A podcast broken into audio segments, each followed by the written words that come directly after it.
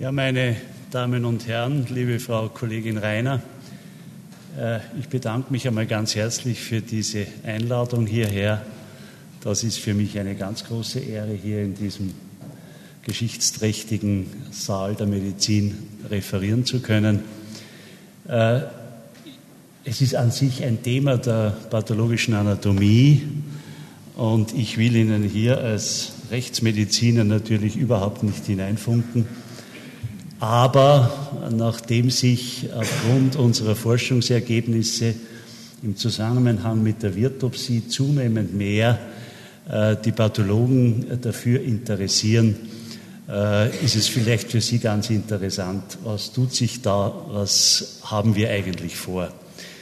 Äh, ich möchte Ihnen am Anfang kurz das Problem darstellen, warum ist es überhaupt dazu gekommen, warum äh, habe ich das, dieses Biotop in Bern überhaupt ins Leben gerufen. Dann möchte ich Ihnen ein, ein paar Tools zeigen und auch vielleicht, wie das Ganze, der ganze transdisziplinäre Forschungsmanagement-Hintergrund sich entwickelt hat und schließlich dann auf pathologisch-anatomische Befunde eingehen, die wir ja natürlich in unserem Obduktionsgut, vor allem im Rahmen des plötzlichen unerwarteten Todes, immer wieder sehen und mit denen wir auch mit den Pathologen zusammenarbeiten und diese Fälle im Übrigen wird optisch auch mit den Pathologen publiziert haben und schließlich dann ein Ausblick, äh, dass es wahrscheinlich die bessere Lösung sein wird. Äh, ich bin sicher, es wird eine interessante Diskussion geben und dafür möchte ich Ihnen einmal zuerst die Grundlagen äh, liefern.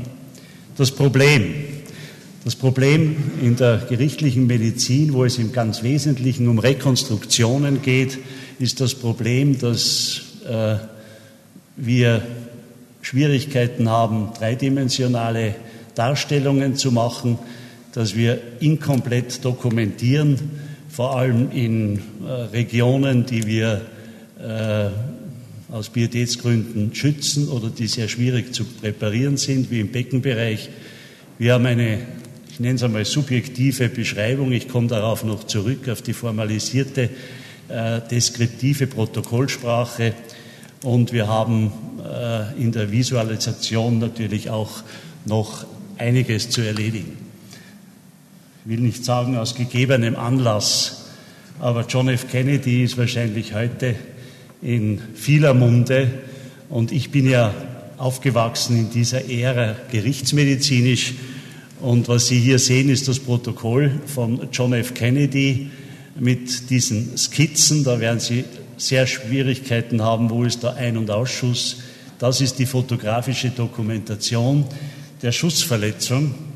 Und deshalb wundern Sie sich natürlich nicht, dass es solche Rekonstruktionen gibt, dass der Schuss hier absteigt und auf einmal ein aufsteigender Schuss ist, damit er dann hier wieder absteigen kann, um den Durchschuss des Kanals von, äh, des Oberarms von Connolly äh, zu rekonstruieren. Ich habe dann damals meinen verehrten Lehrer, Professor Batscheider, gefragt, ja, äh, ob das denn der richtige Weg ist. Sagt er, machen Sie es besser beschreiben Sie immer Höhe, Tiefe, vorne, rechts und links, aber vor allem, und damit hat das Virtopsie-Projekt Wiener Wurzeln, meine Damen und Herren, hat er mir die, äh, die Stellen gegeben, die Hoffmann festgehalten hat, wie man zu protokollieren hat, möglichst umständlich, wie er schreibt, dass, mit, dass sich ein anderer auch ein Bild machen kann. Das war also im 19. Jahrhundert und Schwarzacher für mich einer der größten Vertreter unseres Faches, der eigentliche Begründer auch der forensischen Physik. Er hat geschrieben, wir müssen so protokollieren, dass wir mit unserer Sprache fotografieren sollten. Und das hat mich eigentlich immer die ganze Zeit beschäftigt und dann ist plötzlich Mitte der 90er Jahre, etwa 30 Jahre später, ist diese technologische Entwicklung gekommen, die Auflösung ist besser geworden, die Zeiten sind schneller geworden, der Schritt in die 3D-Bildgebung äh, wurde gemacht und die ersten Schritte von äh, äh, Bildfusionen wurden gemacht. Und diese Tools, die ich Ihnen hier zeige, die sind Mitte der 90er Jahre aufgetaucht. Das war das Oberflächenscanning. Ich habe dann hier mit der Firma Rollemetrik und GOM zusammengearbeitet, bin sehr unterstützt worden. Wir haben dieses Gerät um 50 Prozent billiger bekommen. Ich komme dann zurück auf das CD und MR, wie sich das entwickelt hat, die bildgesteuerten Biopsien, natürlich die Angiografie war schon im Gange. Äh, es ist das Mikro-CD aufgetaucht und Mikro-MR aufgetaucht, die analytischen Möglichkeiten in der Spektroskopie und schließlich dann Stichwort Schwarzacher, das Ganze auch in entsprechende Modelle dann physikalisch umzusetzen. Äh, auf, die, auf das Tool der 3D, des 3D-Oberflächenscannings kann ich nur ganz kurz eingehen. Das ist ja vorwiegend gerichtsmedizinisch. Sie wissen, die Körperoberfläche ist für den Gerichtsmediziner oft entscheidender als die inneren Befunde. Äh, Sie kann Ihnen hier nur zeigen, die bekannte Tatwaffe. Hier haben Sie die Tatwaffe, die Zähne und hier den Verletzungsbefund. Früher hat man das mit Folien gemacht und heute sehen diese dreidimensionalen Gutachten äh, so aus. Dasselbe gilt für Stichverletzungen, für Schussverletzungen. Und Sie können sich natürlich vorstellen, dass hier äh, vor allem die Rechtspflege mit diesen Darstellungen, äh, dass die das sehr begrüßen. Wie sich gezeigt hat Mitte der 90er Jahre, dass die Oberfläche funktioniert, bin ich dann auf Jill Brockton gestoßen, dem Doyen der forensischen Radiologie in Amerika, der hier schreibt, dass das die Möglichkeiten nicht richtig ausgeschöpft wurden. Äh, Sie sehen, äh, wir haben nichts Neues gemacht. Äh, drei Jahre nach Röntgen ist in Amerika bereits die erste Leiche radiologisch untersucht worden. Und dann war das der ganz große Schritt, den Sie hier sehen. Das ist Professor Fock, mein Kollege aus Bern, der Entdecker der Spiraltomographie zusammen mit Kalender. Und ihm ist eigentlich alles zu verdanken. Das muss ich dazu sagen, denn er war derjenige, der uns die Messzeiten gegeben hat ab 20 Uhr, sowohl MR und CD. Er hat sich hier um keine Spitalsverwaltung gekümmert, sondern wir konnten mit unserem Leichenauto ins Spital fahren und dort arbeiten. Er war derjenige dann auch, äh, der vor allem in den Publikationen mitgemacht hat. Das war außerordentlich wichtig, denn Sie können sich vorstellen, wenn Gerichtsmediziner hier in radiologischen Journals auftauchen, dass das primär sehr skeptisch äh, angesehen wird. Aber nachdem hier Peter Fock mitgemacht hat, der ja auch äh, Sekretär des, der Europäischen Radiologischen Gesellschaft ist, war das ein ganz, ganz wichtiger Schritt. Und hier nun ein paar Beispiele. Wir haben versucht, möglichst immer CD und MR zusammenzumachen. Hier sehen Sie eine Schussverletzung. Äh, Sie wissen das noch als Pathologen, auch noch aus Ihrem Unterricht. Die Kriterien sind hier erfüllt. Sie sehen hier den Schusskanal äh, dargestellt.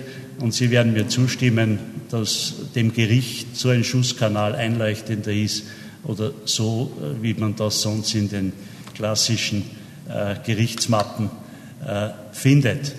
Äh, auch das ganze Problem dieser schwierigen Regionen in der Denzregion am atlanto-occipitalen Übergang, diese Probleme sind natürlich hier schlagartig gelöst. Nur Stichwort Landeshauptmann Haider.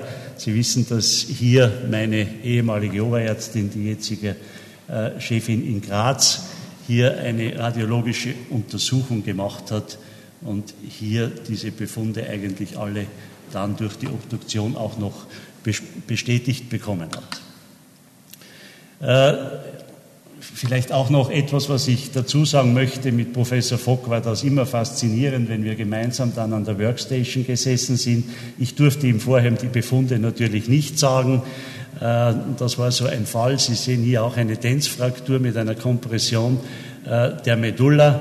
Und er hat diesen Befund zuerst nicht gesehen, aber wie ich ihm dann gezeigt habe, hat er gesehen, aha, da schau her, er ist doch auch hier vorhanden, diese Quetschung der Medulla. Äh, das war ganz lustig, das ist dann erschienen. Sie sehen am Anfang äh, unserer, unserer Gruppe 2001 im, im New England Journal mit den verschiedenen Blutungen, neuroradiologisch, dem epiduralen, dem subduralen Hämatom, äh, der Markblutung, den Hirnrindenkontusionen. Und die jungen Leute haben dann einen Letter auch noch geschrieben, dass es hier noch eine Blutung gibt, eine fünfte hier an der Kopfschwarte und die Gerichtsmediziner hier eine ideale Rekonstruktion der Stoßachse durchführen können. Sie wissen, dass das äh, in, äh, in unserem Fach das tägliche Brot beim Neurotrauma ist, die Rekonstruktion der Stoßachsen. Äh, auch natürlich etwas, äh, ich muss Ihnen ja sagen, ich habe 40 Jahre obduziert, aber noch nie so genau wie während, äh, während äh, dieser Studie. Sie sehen hier, Peter Fock hat mir gesagt, du, da ist ganz ein komischer Befund beim Hyoid, beim, bei einem Würgefall. Bei einem habe ich den Eindruck, beim anderen, das könnte vielleicht eine anatomische Variation sein. Erkundige dich beim, beim Anatomen und die sehen Sie hier tatsächlich ein Ostritium äh, an diesem Hyoid und hier ist die tatsächliche Fraktur. Sie sehen hier ganz diese dünne Blutunterlaufung, die wir allerdings nicht entdeckt haben. Ich sage das nur nebenbei. Das gibt natürlich noch eine Menge Schwächen hier, das werden wir ja dann diskutieren. Aber ich halte das durchaus für möglich, dass wir dann bei besseren Auflösungen in der Magnetresonanz auch diese Befunde entdecken werden. Luftembolie ist klar, das sehen wir ja wirklich nicht, das sehen wir nur, Sie kennen diese, äh, dieses Einstechen ins Herzen, ins Herz. Und das erinnere mich immer, Professor Holzerbeck hat da immer gesagt, und da müssen die Blasen kirschgroß sein, nicht als äh, Differentialdiagnostikum zur Fäulnis. Also jetzt stellen Sie sich vor, Sie müssen da schauen, Moment, ist das jetzt wirklich kirschgroß? Heute sieht das so aus, Sie sehen alles schon Erweiterung der Morphologie, was ich Ihnen zeige, natürlich mit diesen Luftembolie befunden und es ist so weit, dass wir sie quantifizieren, lokalisieren können und die Mitarbeiter rechnen Ihnen heute aus, dass das 576 Milliliter Luft sind, die hier eingeschwemmt wurden. Ist natürlich elementar gell, für die Frage der Todesursache, vor allem bei uns in der Gerichtsmedizin. Äh, das ist eine Luftembolie, keine Angiografie, eine zerebrale Luftembolie bei mehrfachen Lungenstichen. Äh, ja, das sind, glaube ich, wirklich neue Bilder in der Morphologie, die man natürlich aus der Klinik äh, nicht äh, kennt. Dann natürlich die faulen Leichen in der Rechtsmedizin erweitert das Spektrum ganz gewaltig. Sie sehen hier eine zwei bis drei Wochen ähm, alte Leiche mit enormer Fäulnis. Äh, die, die obduzieren, wissen das. Wenn sie hier den Schädel aufmachen, dann rinnt ihnen äh, das Gehirn als Flüssigkeit entgegen und sie können nicht mehr recht entscheiden, was ist hier Blutung, was ist hier postmortale Hämolyse. Und hier haben sie das noch völlig wie in einer Puddingschale beisammen und können damit auch noch eine saubere äh, Diagnostik betreiben. Äh, in der Strangulation, das zeige ich Ihnen deshalb, das war das Gebiet, das Frau Professor Jen bearbeitet hat, zuerst an den Leichen. Sie sehen das hier mit diesen Befunden in der Halsmuskulatur. Wir haben immer versucht, diese Parallelität der Befunde wird ja auch heute noch gemacht, wie das, äh, diese Vorgaben sind ja vom AFIB in Washington schon in der Radiologie und in der Tumorpathologie äh, gemacht worden. Und das waren die ersten klinischen Fälle, ähm, die dann untersucht worden sind beim Würgen. Und Sie sehen, das sind Befunde, die man früher natürlich nicht gekannt hat und damit man natürlich auch zur normativen Seite äh, dieser äh, forensischen Fälle ganz klar Stellung nehmen kann. Äh, das hat Frau Jen dann ja weiter bearbeitet und sie hat ja, steht ja jetzt diesem Ludwig-Boltzmann-Institut für, für diese forensisch-klinische Radiologie vor. Stichverletzungen, gell, auch Stichrichtung, Länge der Stichkanäle, das spielt ja alles in den Gutachten eine äh, wichtige Rolle. Ambralverletzungen äh, bei Verkehrsunfällen, Sie werden mir recht geben, dass das, äh, glaube ich, eindeutiger ist als wie hier diese Blutung in der Muskulatur. Dann natürlich äh, haben wir dann begonnen, äh, die, die Oberflächenbefunde mit den CD-Befunden und MR-Befunden zu fusionieren. Ich möchte Ihnen das hier anhand dieses Falles zeigen. Sie sehen hier einen Verkehrsunfall nach einer Fahrerflucht. Wenn Sie sich auf diese Wundform hier äh, konzentrieren, äh, die Polizei, die kennt ja ihre Schäfchen und findet dann äh, dieses Auto hier, das wurde dann äh, eben digitalisiert mit den Beschädigungen hier. Achten Sie hier auf den, auf den Rückspiegel. Und hier ist die Fusion der CD- und MR-Daten mit den entsprechenden Kontusionsblutungen. Und hier dann die Zusammenstellung der Befunde von der Oberfläche mit den CD-Befunden, hier die Rippenfrakturen. Und damit haben Sie wirklich eine Real-Data-Rekonstruktion, also nicht durch ein Computermännchen, sondern das ist der tatsächlich Verstorbene, der sich hier dann auf das Fahrzeug auflegen lässt. Und hier sehen Sie dann, wie diese ganz charakteristische Verletzung äh, durch den Aufprall auf dem Rückspiegel entstanden ist. Dass das in eine enorme Präzision geht, natürlich diese äh, Kombination mit der Oberflächen äh, Dokumentation und mit den CD-Befunden soll Ihnen der Fall zeigen, das ist eine Kollision eines Kindes, das auf diesem Fahrrad gesessen ist.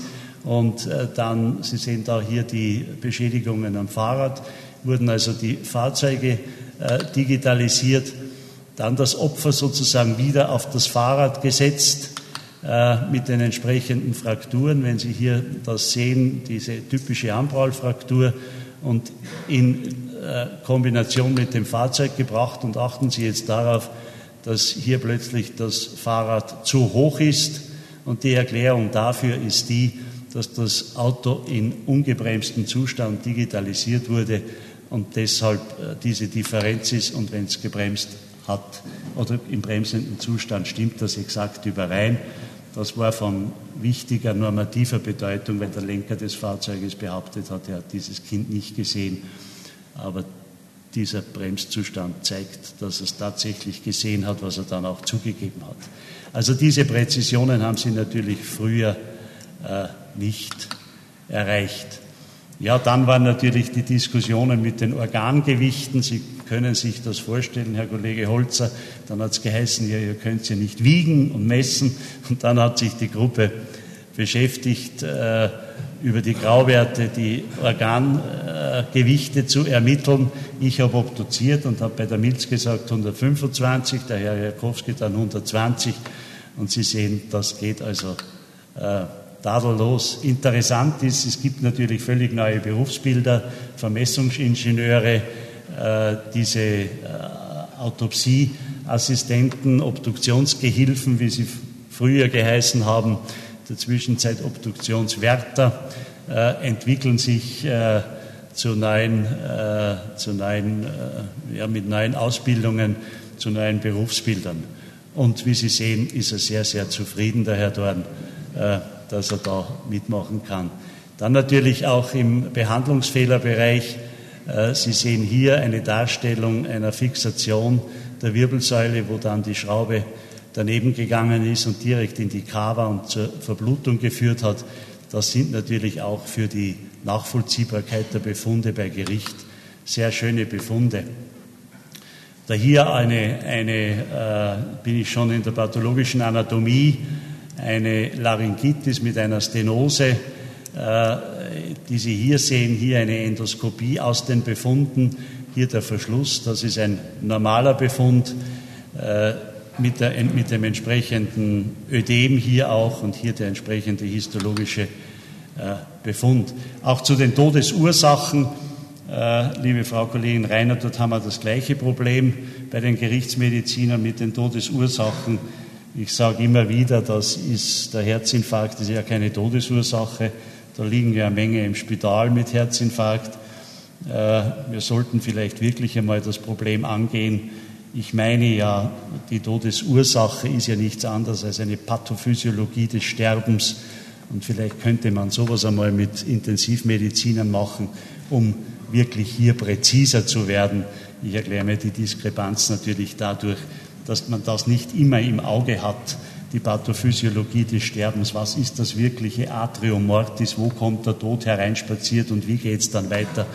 Und dort mag das liegen. Sie sehen es hier mit dieser Einklemmung der, äh, der Kleinhirntonsille beim Hirndruck. Äh, diese Befunde, das kann man natürlich gar nicht so schön obduzieren. Sie haben hier diese vergrößerte Tonsille, die Sie ja aus den Befunden kennen. Dann, äh, Professor Fock hat mich dann einmal darauf aufmerksam gemacht, auf Zeichen von Verbluten. Sie sehen hier die runden Gefäße, äh, Aorta, Pulmonalis, äh, die voll gefüllt sind im Normalzustand und im Verblutungszustand dann kollabiert sind. Äh, wie gesagt, da muss man jetzt noch den Beweiswert natürlich überprüfen. Es gibt enorm viel zu tun. Der Forschungshaufen ist so riesengroß, das können Sie sich gar nicht vorstellen. Äh, wir sind schon am Überlegen, ob es nicht auch bei etwas adipösen Personen auch mehr zusammengedrückt ist durch die Schwere oder dann natürlich in Abhängigkeit von der Leichenzeit ein gewisser Vertrocknungseffekt eintritt. Aber es geht in diese Richtung Myokardinfarkte möchte ich Ihnen hier dieses, äh, diese Reihe zeigen, äh, auch wieder mit den äh, entsprechenden frischen Befunden in der, der äh, T2-Sequenz mit der entsprechenden Rupturstelle auch hier und den entsprechenden Ödem, in den, wenn er schon vaskularisiert ist, im subakuten Bereich hier und hier. Und im chronischen Bereich, wenn es nur noch eine Narbe ist, dann ist es hier nur noch mehr schwarz. Ich habe diese Bilder jetzt gerade noch von Herrn Jakowski bekommen. Jakowski war im vergangenen Jahr in Linköping und hat dort mit einem Physiker zusammen, Sie sehen, das ist noch aus seiner Publikation, äh, akut, subakut und Narbe. Und er hat mir gesagt, es wird jetzt demnächst in Circulation eine Publikation erscheinen, dass wir auch ganz im ganz per akuten in den ersten Stunden äh, das mit der Magnetresonanz erfassen werden können. Ja, wie dann die Makro soweit war, haben wir uns dann überlegt, in der Mikro, was könnten wir hier machen? Und es war dann in der Mikro-CT, das haben wir zusammen mit Kalender gemacht, das äh, wäre ein spurenkundlicher Befund an einem Stichkanal, einem Knochen. Das kann ich Ihnen hier nicht zeigen, das würde dann zu sehr die Zeit beanspruchen. Mit dem 7 Tesla Gerät von der Kimberly Potter äh, am, am AFIB konnten wir dann arbeiten.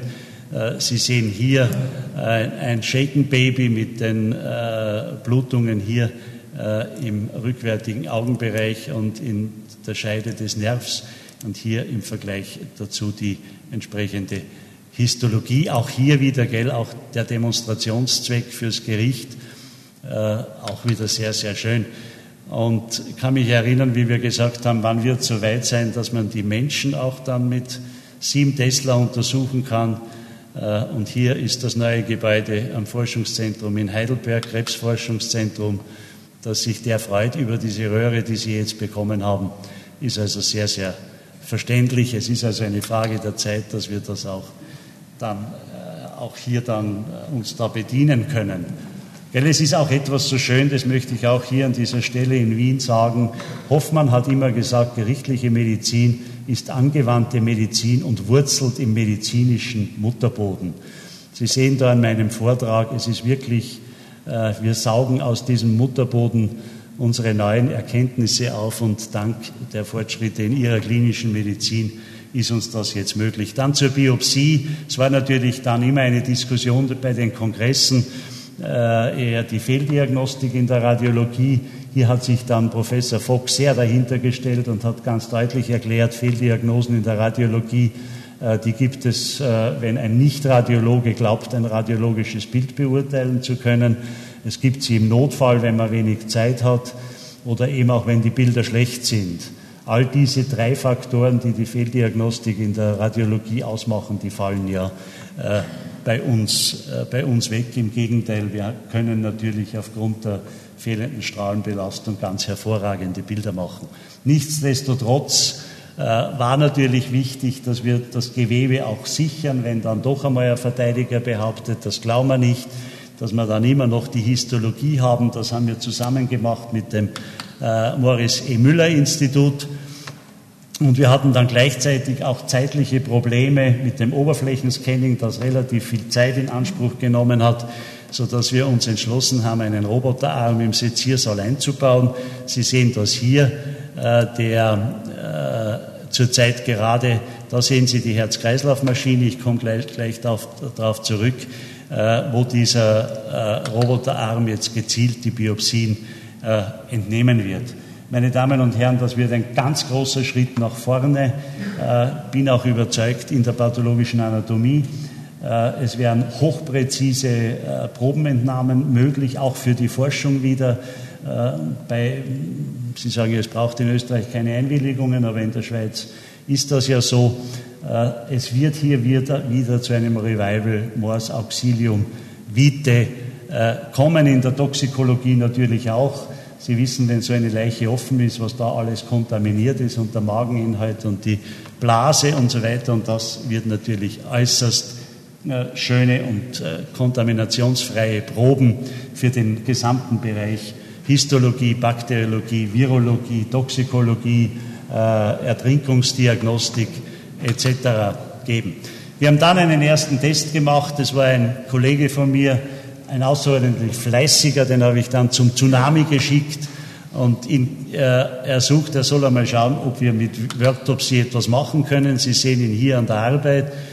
Äh, den Herrn Kollegen an dieser doch sehr mühsamen Arbeit. Da sehen Sie die radiologischen Untersuchungen von, äh, von diesem, bis der Kiefer entnommen ist, dann die ganze Dokumentation. Und wir haben dann eine Dissertation äh, gemacht, was kann man alles machen. Es hat sich herausgestellt, dass wir etwa 80 Prozent der von Interpol geforderten Items erfüllen können. Sie sehen hier diese Rekonstruktionen und der Vergleich mit den Zahnarztbildern. Also das äh, lässt sich durchaus vergleichen, Geschlechtsbestimmungen, das, da brauche ich Ihnen ja nicht sagen, Größenbestimmungen sowieso. Dann natürlich die vielen Erweiterungen, auch hier wieder durch die moderne Medizinaltechnik äh, bei den Identifikationen. Auch hier wieder der Vergleich der alten Röntgenbilder dann mit den Befunden nach den gezogenen Nägeln sodass uns die Idee gekommen ist, eigentlich müsste man hier zwischen die Kühleinrichtung am Tsunami und diesem Zelt hier ein fahrbares CD hineintun. Und ich freue mich, dass wir Ende Dezember dieses Jahres einen äh, sehr gut besetzten Workshop in Deutschland haben werden mit dem schweizerischen, österreichischen und, äh, und deutschen Militärmedizinern, um über, die, äh, über den Bau eines solchen äh, Identifikationscontainers, der dann im Rahmen der internationalen Hilfe eingesetzt werden kann, vorwärts machen können. Meine Damen und Herren, als wenn ich vom Berner Oberland komme, dann verstehen Sie dieses Bild. Wir waren also so weit, dass wir gesagt haben, da können wir jetzt drüber hupfen in einen völlig neues anderen Bereich. Aber ich sage das immer wieder, wissen Sie, was ich gemacht habe, ist ja nichts Neues. Sie, Sie, Sie wissen, das gibt es ja Radiologie lange und die forensische Radiologie ich habe nichts anderes gemacht, als dass ich in ein Basislager gegangen bin und dort neue Eisschrauben, neue Pickel, neue Rucksäcke entdeckt habe, aber vor allem neue Kameraden, die mit mir auf den Gipfel gehen. Und da sind wir hinaufgegangen mit Fock, aber wir haben eines gewusst, die minimalinvasive Autopsie schaffen wir nur, wenn wir die postmortale Angiografie schaffen. Und zwar die Ganzkörperangiographie. Auch hier hat es ja Einzelorganuntersuchungen gegeben. Äh, also so etwas brauchen wir natürlich unbedingt auch. Ansonsten müssen wir, äh, das glaube ich heißt Eulen nach Athen tragen, sicher 50, 60 Prozent aller anderen Leichen weiterhin öffnen. Und es war meine Dissertantin, äh, die Frau Grabherr, die hier mit dem Veterinärmediziner begonnen hat, die ersten Schritte zu machen. Sie sehen, da sind wir dann wieder bei Professor Vogt, der hat sich auch, wir haben das dann mit Dieselöl gemacht. Ich kann da jetzt nicht eingehen. Der hat sich auch nicht gescheut, am Abend diesen Dieselölgeruch in Kauf zu nehmen. Das waren dann die ersten Versuche an der Katze mit der Angiografie. Äh, dann mussten wir schauen, dass wir ins Kapillargebiet kommen mit unserem Kontrastmittel. Das ist uns dann hier an der Leber, an der Maus äh, gelungen. Und dann ist es in die experimentellen Untersuchungen an der Leiche gegangen. Äh, hier bin ich unterstützt worden von unserem Herzchirurgen, Professor Karel, der mir anfangs äh, seine Herz-Lungen-Maschine aus dem Tierstall äh, geliehen hat, zusammen mit seinem Perfusionisten, Herrn Erich Gigax, den, äh, den Kardiotechniker, ein außerordentlich begabter Mann. Und der hat dann diese Herz-Lungen-Maschine in die postmortale Kreislaufmaschine umgebaut. Und hier sehen Sie die, ersten Bilder, die dann geschossen worden sind, die angiografischen Bilder von der Koronarangiographie. Und hier die ersten Ganzkörperangiographien. Sie sehen hier die arterielle Phase und hier die venöse Phase. Äh, dann die äh, wunderschöne Dissektion einer Aorta. Sie sehen das hier und dann die entsprechende 3D Rekonstruktion hier bis herunter da in die, äh, in die Femoralis oder, oder Iliaca communis. Ich glaube, Sie sind überzeugt, es ist nicht nur eine Erweiterung, es ist auch eine wesentliche Verbesserung. Und hier die Lungenembolie, Sie haben hier die Lungenembolie und da haben Sie die, äh, das Bild dazu. Ich zeige das immer so gern, weil das war eines der ersten Bilder, weil es wirklich äh, den Zeichnungen von Leonardo da Vinci äh, nahe kommt. Äh, die Blutungen in die Ventrikel, äh, entsprechende Lungenembolien und da spielen sie jetzt in der Zwischenzeit herum mit äh, und Myelographien zu, zu machen. die Gruppe, das haben sie mir auch noch geschickt. Da sehen Sie ein sehr schönes Nierenbild mit den Gefäßen. Und Sie können sich vorstellen, dass die Gruppe natürlich eine Riesenfreude gehabt hat, dass sie da auf der Titelseite des äh, AGR äh, gelandet sind. Ich komme zum Schluss, meine Damen und Herren. Wie sieht der Autopsietisch der Zukunft aus? Das war das, was ich beim NIH 2003 und jetzt bin ich bei der Pathologie. Ich bin dort eingeladen worden nach Washington darüber zu referieren nach den ersten Publikationen und es waren die Onkopathologen, die uns eingeladen haben, nicht die Forensiker. Äh, die haben sich für diese Geschichte interessiert. Damals habe ich das vorgestellt. Äh, das war natürlich eine reine Spielerei. Das ist CD und MR kombiniert, auch wenn sich Eisen und Magnet nicht verträgt. Da haben Sie den Oberflächenscan, dann hier den Biopsiearm und da haben Sie die Mikro-CD und da haben Sie die äh, äh, die Bildgebung. Aber so sieht der heutige Seziersaal äh, fünf Jahre später dann aus. Äh, Sie sehen hier also das CD, das ist die Kreislaufmaschine, der Biopsiearm, da hängt das Oberflächenscan-Gerät dran und hier die streifenlicht-topometrischen Ausmessungen mit diesem Oberflächengerät. Der Impact ist da. Wir haben, ich bin im Februar eingeladen in Denver äh, zu referieren äh, über die ganze Geschichte. In Melbourne haben sie in der Zwischenzeit, glaube ich, fast 3000 Leichen, aber leider wenig Publikationen. Äh, die Japaner nennen, nennen das Ganze Autopsie-Imaging, auch vor allem äh, von Seiten der Pathologie. Da gibt es in der Zwischenzeit eine eigene Gesellschaft. Äh, wir haben in Frankreich eine recht gute Gruppe und in England, die Skandinavier kommen auch, auch in Deutschland äh, beginnt. Ich komme zum Begriff Virtopsie am Schluss. Natürlich ist das virtuelle Autopsie.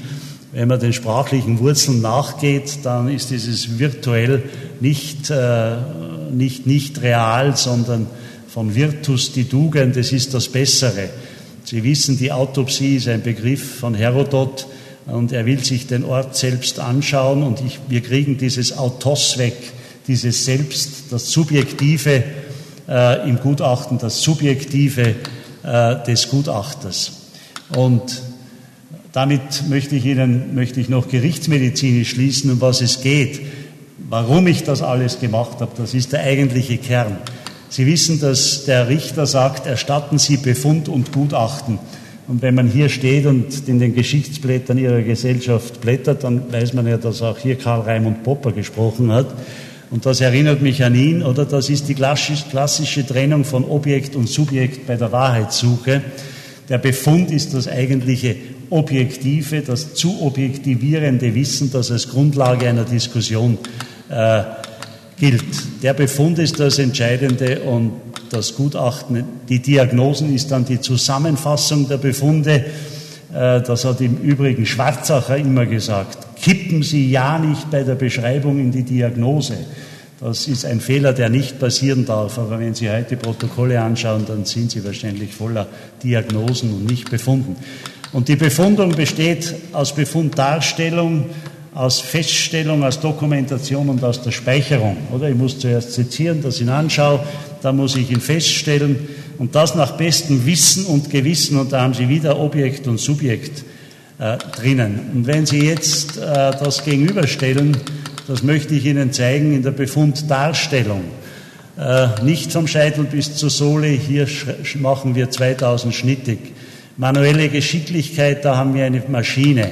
In unserem Fach vor allem die Fäulnis, da ist man meistens sehr, sehr schnell unterwegs. Psychologische Beschleunigung nenne ich das. Und da haben wir, wir haben Instrumentarium, die uns befundzerstörend ist, wenn Sie an den, ja, ist der Brunetti oder Brunelli, Hammer denken, äh, um die Wirbelsäule aufzuschlagen. Äh, in der Befunderstellung, Sie wissen, das ist ja vielleicht das Faszinierendste an unserem Beruf, das ist dieses Spiel von Bild und Gedanken. Wir blättern in unserem optischen Gedächtnis, das wir haben von, unserer, von unseren Lehrern, von unserem Fleiß, aus unserer Erfahrung und wie häufig wir etwas gemacht haben. Und jetzt wird es aber intersubjektiv im Sinne von Popper, weil es nicht nur zwei, vier, sechs Augen, sondern Sie können es in der ganzen Welt herumschicken. Es ist nicht mehr lichtabhängig von den Reflexen des Lichtes, es sind Atome, Röntgenstrahlen und ich kann den Befund auch am nächsten Morgen erstellen, wenn ich müde bin.